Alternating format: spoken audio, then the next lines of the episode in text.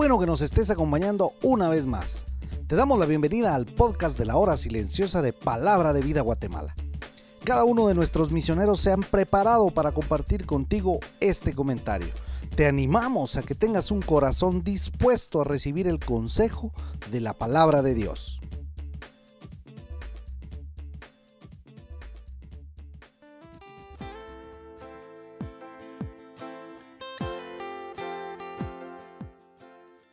Muy buenos días, qué privilegio es estar con ustedes y compartir nuevamente el comentario de la hora silenciosa en el libro de Juan, capítulo 7, versículos 25 al 29. El pasaje anterior nos llevó a preguntarnos, ¿quién es Jesús? Ahora va un poco más allá y nos plantea, ¿será Él el Cristo? Esto era lo que muchos se estaban preguntando, viendo las obras milagrosas que hacía y la autoridad de su enseñanza, pero otros se burlaban de él. Hoy también hay muchas personas que expresan opiniones parecidas sobre Jesús sin investigar quién es Él y si cumplió lo que las escrituras anunciaron acerca de Él.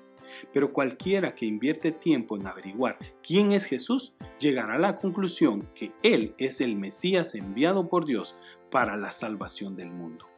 En los versículos 25 al 29, las personas de Jerusalén alegan que Jesús no puede ser el Mesías porque saben de dónde viene. Y se preguntan, ¿no es este a quien buscan para matarle?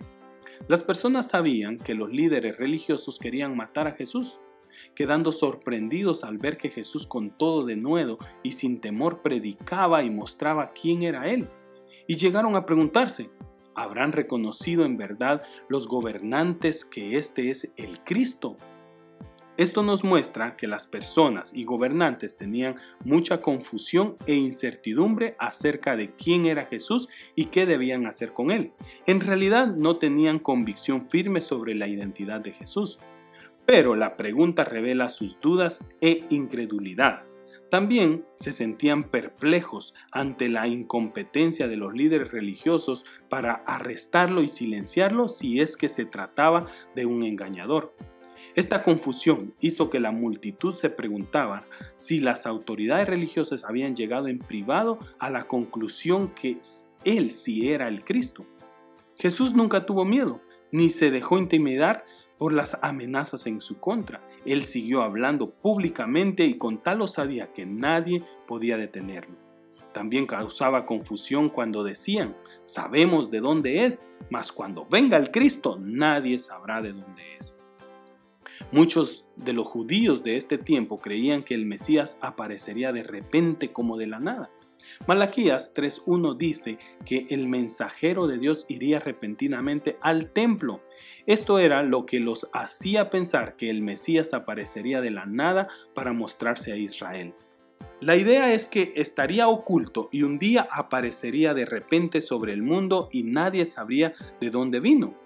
También cuando dice, sabemos de dónde es, no sabemos si las personas pensaban, este hombre viene de Belén o este hombre viene de Nazaret. Probablemente asociaban a Jesús con Nazaret. Al darse cuenta Jesús de todo esto, les respondió, a mí me conocéis y sabéis de dónde soy. Esta respuesta de Jesús podría ser sarcástica. Ellos pensaban que sabían de dónde era, pero no conocían su origen celestial.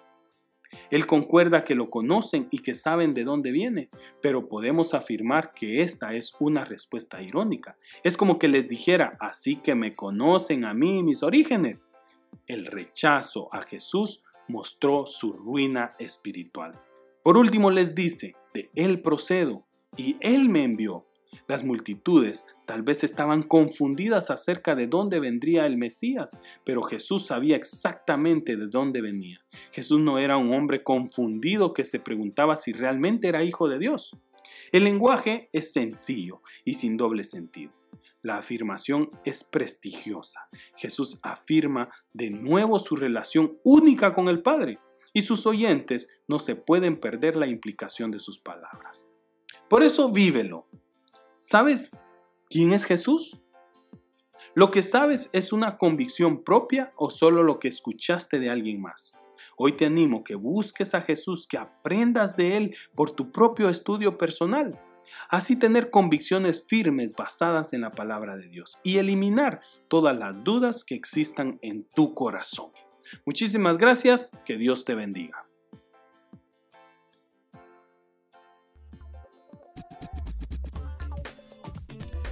Tú puedes ser parte del crecimiento espiritual de tus amigos compartiendo este podcast con ellos. Síguenos en nuestras redes sociales para recibir más recursos como este. Nos encontramos nuevamente el día de mañana.